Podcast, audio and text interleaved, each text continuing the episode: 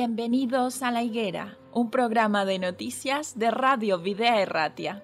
Queremos poner un punto de vista cristiano a lo que hay detrás de cada noticia, en un momento confuso, inestable y lleno de incertidumbres. Vamos a tratar de encontrar los protagonistas que actúan en cada realidad. Nos detendremos en las noticias que nos hagan ver el esfuerzo y la generosidad de verdaderos creyentes colaboradores de Dios en este mundo, personas que se entregan de forma altruista, dando lo mejor de sí. Pero no dejaremos de resaltar la realidad y los intereses de aquellos que actúan sin valores y hacen más difícil la vida en este tiempo. Colaboradores de la injusticia que ayudan o realizan auténticos desmanes y que permiten con pasividad los peores abusos. Nosotros como cristianos tenemos un mandato de Jesús en Mateo 24, 32. De la higuera aprended la parábola. Cuando ya su rama está tierna y brotan las hojas, sabéis que el verano está cerca. Tenemos que saber el tiempo en el que estamos viviendo. Un tiempo difícil para los que no creen, pero para los creyentes un tiempo lleno de esperanza. Bienvenidos a la higuera.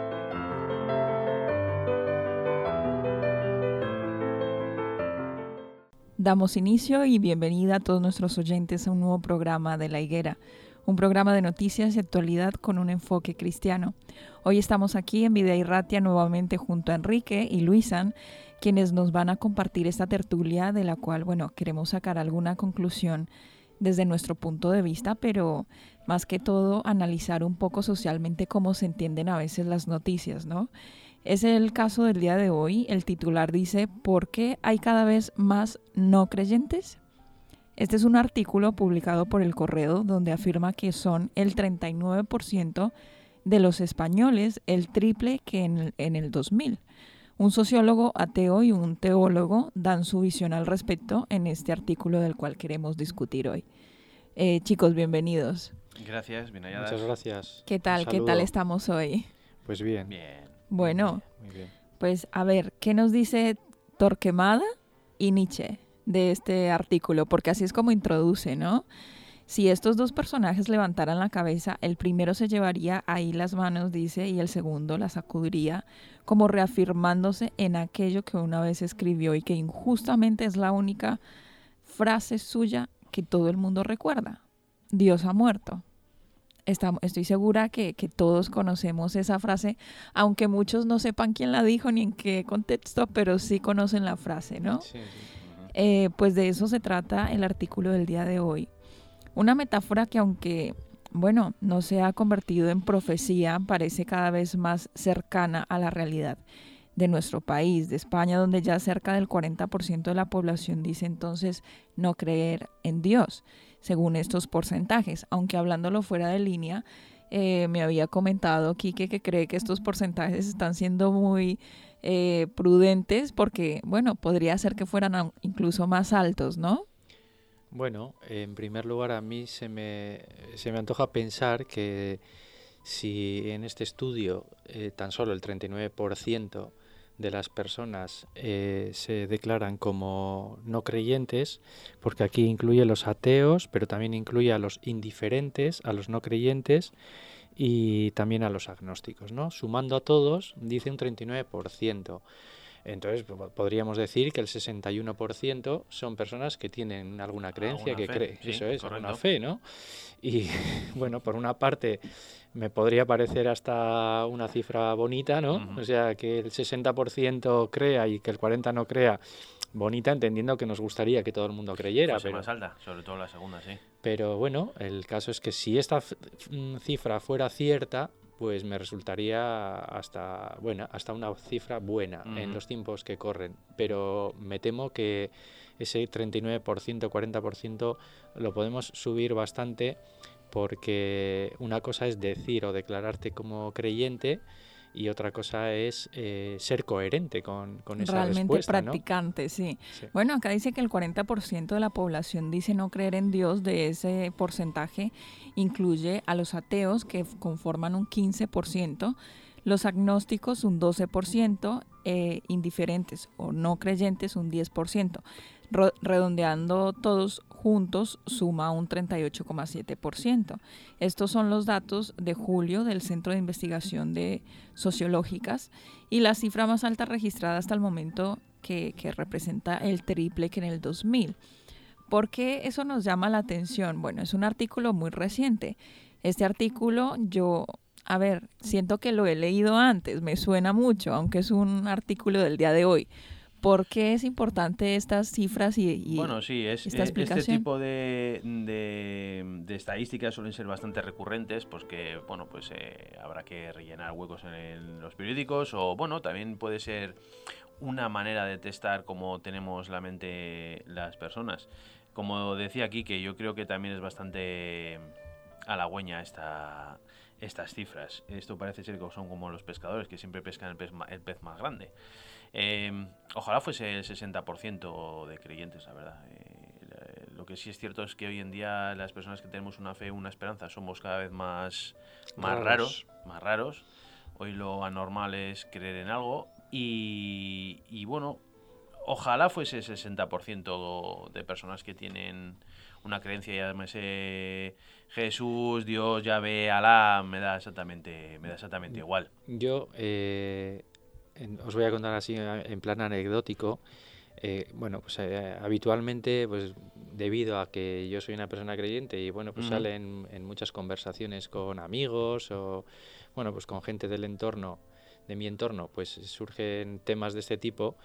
Y, entonces eh, cuando yo les digo, bueno, eh, a mí me dicen, sí, porque tú eres creyente, porque tú eres de tal religión o tú eres tal, y lo hacen con una sonrisa y, y, se molestan cuando yo les digo, digo, bueno, vosotros también participáis de otra religión que es el ateísmo, ¿no? Y entonces se sienten ofendidos, me dice, ¿cómo que otra religión? Porque eh, los ateos, le digo, sí, vosotros os comportáis como, como gente creyente, vosotros creéis en el ateísmo y no solo eso, queréis que otras personas crean en el ateísmo y hacéis además eh, defensa de defensa de, él en todos los sitios, hacéis proselitismo, siempre que podéis escribís, decís, habláis sobre lo, lo, importante es que ser ateo, las bondades. bien claro además. Quiero decir que eh, eso mismo de lo que ellos a veces... Eh, achacan a, las, a, las, personas creyentes ¿no? que hacen proselitismo o que, o que intentan que otras personas crean, pues ellos utilizan ese mismo sistema en su religión. ¿no? Es la religión del siglo XXI, le llamo yo, que es el ateísmo. ¿no?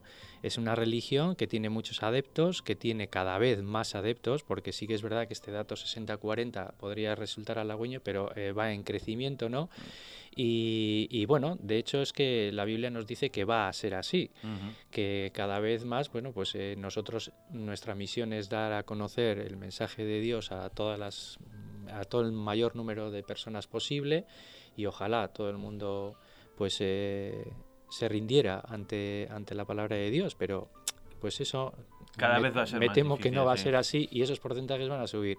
Pero insisto en que les molesta mucho que les diga que pertenece a una religión y a veces yo en plan, pues cuando veo que se pican o que... Pues yo, sí, yo les digo, es que me, me, atrevería a decir que sois una secta.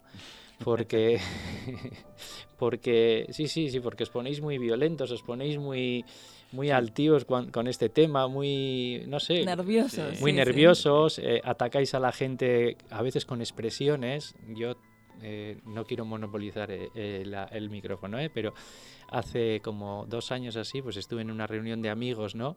Y una persona dijo, ¿no? Ves que yo a los religiosos les mataría a todos, ¿no? Dijo, bueno, fue una expresión como otra cualquiera, pero si yo, por ejemplo, hubiera dicho yo mataría a todos los ateos, algo así, ¿no? Enseguida sacarían el argumento de bueno pues de la intransigencia que se ha vivido o que ha tenido muchas veces la religión hacia las personas no tanto creyentes como no creyentes.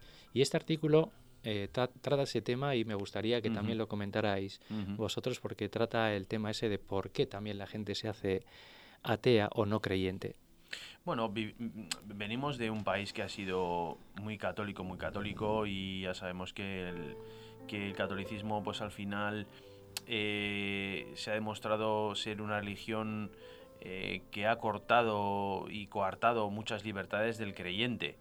eh, ha sido una religión que se decía lo que se tenía que hacer, se decía lo que se tenía que creer y sin dar esa libertad al propio creyente de... De investigar, de avanzar, de, educarse, decir, bueno, ¿por qué me están diciendo que tengo que creer esto? Vamos a ver de dónde viene, el por qué me lo están diciendo y, a ver de lo que me, de todo eso que me están diciendo a ver qué es verdad y qué es mentira.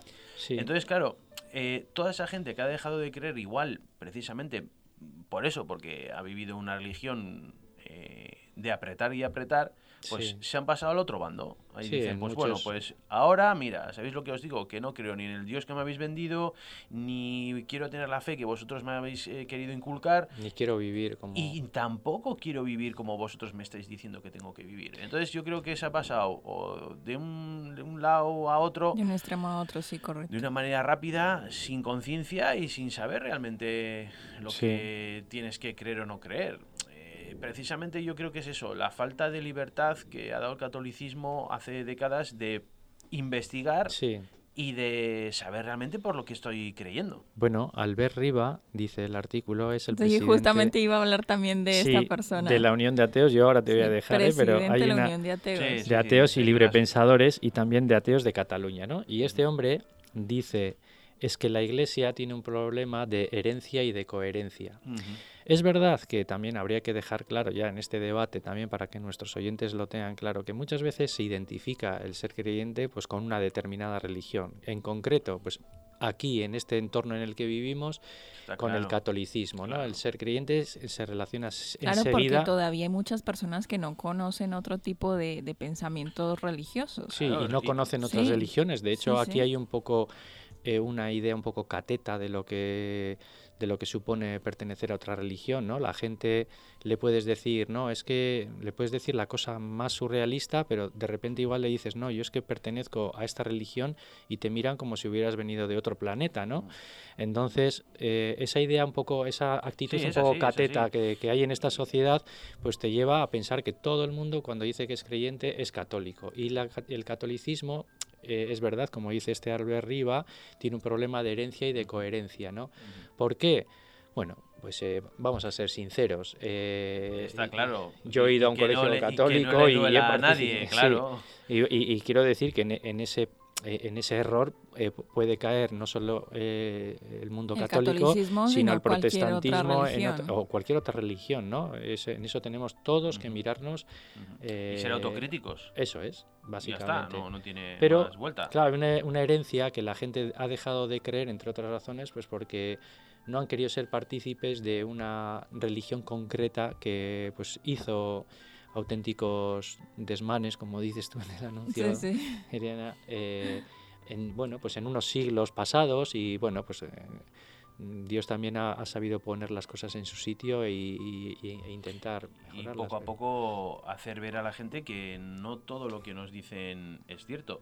Aquí en España el protestantismo, protestantismo, la iglesia protestante ha, estado perseguido, o sea que y, y detrás estaba la iglesia católica, entonces tampoco vamos a a sacar como claro, la luz solamente por, por los ateos en, este caso. Efectivamente, y en cuatro días. Y luego la coherencia, ¿eh? Él hace referencia a la herencia y a la sí, coherencia. lo deja claro además. Y ahí eh, te digo que tenemos que todos eh, mirarnos a nosotros mismos, ser autocríticos, porque cuando tú dices que profesas una religión, cuando tú dices que eres creyente, cuando tú dices que eres cristiano concretamente, el cristianismo tiene unas maneras de comportamiento bastante definidas, bastante claras, y cuando nosotros incumplimos y caemos en el error, como pues cualquier otra persona, ¿eh? no, no estoy, eh, quiero decir, yo me, miro a mí mismo, pues al final la gente ve en eso una incoherencia, ¿no? Dice, ay, esta persona dice que es creyente, mm. pero hace esto y esto y esto que no tiene nada que ver. Y es verdad que en el mundo que se llama creyente, no es que haya incoherencia, es que hay a veces, eh, no sé, pues una, una escasa o nula relación con Dios, hay una escasa o nula compromiso con, lo que supone ser creyente. Claro, es que cuando eh, nos ponemos el título de creyente ya nos estamos echando en la mochila un montón de conceptos y de maneras de ver la vida que muchas veces, como seres humanos que somos, pues no llegamos a cumplirlas como se supone que deberíamos hacerlo. Entonces, claro, eh, siempre estás más señalado que el resto, simplemente puedo decir que eres cristiano. Eh, Hombre, hay comportamientos de todas formas que han salido a la luz pública pues en estos últimos en los, décadas, en las últimas décadas, con temas muy serios, o sea, con, con, errores muy graves por parte de gente que está vinculada a pues a una determinada religión y, esto que son auténticos escándalos, son mm, gente que ha cometido delitos, gente que ha entonces esa relación pues la gente eh, se desencanta. Hay un, hay un texto en, en, la palabra de Dios que dice que no escandalicemos a, bueno, en, habla a los niños eh, entendiendo como las personas que en un momento dado se han querido acercar a la religión y se han encontrado desencantados porque la gente que supuestamente dice que es creyente y debiera vivir como tal, pues es todo lo contrario e incluso peor que las personas. Entonces todo este proceso durante décadas en el que pues se ha tratado mal a los, a los niños, se ha tratado mal a la mujer, se ha tratado mal a los pueblos más indefensos, se ha robado, se ha matado, que son palabras muy gruesas, pero son parte de la historia. Todo eso hace que la gente se encuentre a años luz de dar el paso y convertirse en creyente. Entonces, el proceso inverso sería que nosotros mm, fuéramos el reflejo, un pequeño reflejo de la luz que Cristo da en, la palabra, eh, en su palabra, ¿no? Y en su, en la vida cuando estuvo aquí. Entonces, me parece interesante cómo Rivas dice que él no va en contra de las personas religiosas, dice que él va en contra de los que hacen mal uso de la religión. Si alguien cree en Dios, pues le parece muy bien, pero de ahí va que todos estemos manteniendo eh, diferentes iglesias o una iglesia en particular con sus dineros. Esa es su reclamación. Pero eh, al principio de, esta, de este artículo, de esta entrevista, de esta tertulia, hablamos acerca de que íbamos a presentar dos posturas. Una era del lado del ateísmo, que se representaba a Rivas como, bueno, representante de Cataluña de, de esta organización atea. Y por el otro lado, este artículo habla también de Juan José Tamayo, quien es secretario general de la Asociación de Teólogos y Teólogas Juan, eh, que tampoco le ha sorprendido las cifras del CIS. Dice que en los últimos 50 años España ha experimentado un proceso de secularización muy rápido, abandonando también las tradiciones religiosas que tampoco tenían mucho arraigo en la ciudadanía, incluso antes ya de la muerte de Franco, pero se está dando un incremento extraordinario. Me parece también eh, curioso algo que mencionaba arriba el artículo con relación a cómo en las ciudades está más generalizado. Eh, es una reclamación que hacía Rivas como ateo. Está más aceptado que se diga que eres ateo, pero incluso dentro de, de los pueblos y comunidades más pequeñas, todavía es algo que se ve con ojos muy negativos. Bueno, eh, también quería comentar que en este artículo se hace referencia a un, hecho que fue famoso en el año 2009, hace ya 12 años, que fue el autobús ateo, ¿no? Y fue un autobús que eh, recorrió España con un eslogan que decía Dios probablemente no existe, ¿no? Y en aquel entonces, pues algunas autoridades de la Iglesia Católica pues nada, pues eh, se levantaron, levantaron la voz, ¿no? Para decir que aquello no era libertad religiosa, sino que era un abuso, y pidieron al gobierno que, que bueno, que se aplicara el Código Penal porque decían que era una ofensa a los sentimientos religiosos, ¿no? Bueno, pues tenemos que ser también bastante claros con esto, ¿no? O, debiéramos, eh, por lo menos, eh, plantearlo, ¿no? En estas noticias se trata un poco de, de, reflexionar. Jesús, cuando él mismo fue eh, maltratado y fue crucificado, él hizo una oración a Dios y le dijo, Padre, perdónales porque no saben lo que hacen, ¿no? Quiero decir que eh, lejos de tener nosotros una actitud hacia las personas que se demuestran pues no creyentes, ateas o agnósticas, eh, hombre, lo ideal fuera que todos tuviéramos un respeto hacia, bueno, pues hacia las decisiones que toma cada uno, ¿no? Y no, no tener una actitud también beligerante hacia ellos o como si fuera una obligación creer, ¿no? Si algo eh, bonito tiene también pues eh, eh, el, ser o no ser creyente es la libertad que tenemos, ¿no? Dios nos ha dado libertad, para, para poder elegir. Para elegir, efectivamente, ¿no? Entonces, yo cuando leía esto y recordaba lo del autobús, me acuerdo que aquello pues hubo bastante polémica y yo digo, bueno, pues oye, cada uno se expresa lo que de la abundancia del corazón habla la boca, ¿no? Entonces, bueno, pues oye, cada uno dice lo que tiene en su corazón. Sí, bueno, aquí quedaron bastante bien reflejados esa actitud que tienen ellos sobre los que no creen. Entonces, pues bueno, una vez más nos da a ver que, que cuando te obligan a creer o te están diciendo lo que tienes que creer, al final eso nunca funciona, nunca, trae un buen resultado. Pero mira qué curioso el cierre de este artículo con lo que cierra Albert Riva, que ya dijimos varias veces que es presidente de, la Unión de Ateos y de Libre Pensadores. Él dice, lo que decimos es que no eso es mucho decir, ¿eh? Perdona, eso es mucho decir de libre pensadores porque yo también me considero un libre, pensador. ¿eh? o sea, y no tengo nada que ver con la unión de ateos. ¿eh? Es un título autoimpuesto muy interesante. Eso es, eso es, autoimpuesto. Bueno, eh, continúo con la afirmación. Dice, lo que decimos es que no tenemos ninguna razón para creer que existe algún Dios. Ellos no están afirmando categóricamente ni radicalmente que Dios no exista, pero están diciendo que no tienen ninguna razón para creer que exista. Entonces que cuando llegue el momento, y muchas veces lo ha dicho, que si alguien llega al día, alguien le demuestra que Dios existe, él se, se lo, se hace creyente por supuesto. Sí, bueno, ya ves ahí está gracioso. ¿Dónde está? Sí, bueno, a ver, está, está gracioso porque es un planteamiento como muy básico, ¿no? O sea, es muy básico. Alguien me tiene que demostrar, ¿no? Bueno, si alguien tiene que demostrar algo, son los que creen en la razón, ¿no? Porque la razón supuestamente todo lo explica, todo tiene... Claro, y todo, tiene, un cálculo y un, resultado específico. Efectivamente. Entonces, eh, digamos que la demostración vendría de eso. A partir de ahí podríamos debatir sobre en qué cosas creemos, ¿no? Porque sobre el, ser universo, humano, sobre el hombre, es, todo. tan amplio. Claro, no, no, eso, está claro. La verdad es que, bueno, este hombre pues deja, deja algunas notas interesantes para, bueno, pues para ver un poco en qué posición, en qué posición se encuentra la gente atea, también un poco perdida, creo, en el sentido de no haber investigado de la manera correcta y de la manera adecuada. La propia palabra de Dios. Hay un desconocimiento también grande porque todo lo remite en el ser creyente a una institución cuando pues hay un porcentaje altísimo de, la humanidad pues que no profesa la religión eh, concretamente católica o musulmana quiere decir que hay otras otras personas ¿no? que, creemos en otras en, en, el cristianismo en esencia que está en la palabra de Dios no bueno para terminar este capítulo porque quiero anunciaros que ya se nos acabó el tiempo quiero leer esta cita que la encontramos en Lucas capítulo 18 versículo 8 y dice, Yo les aseguro que Él les hará justicia sin tardar, pero cuando el Hijo del Hombre venga, ¿encontrará fe en la tierra? Qué pregunta interesante para cerrar este capítulo. Gracias por compartir esta cita y dejamos con ella un pensamiento para nuestros oyentes que también puedan entonces sintonizar un nuevo programa y podamos reflexionar acerca de este tema tan interesante que acabamos de tener. Hasta un próximo encuentro. Un saludo. Un abrazo.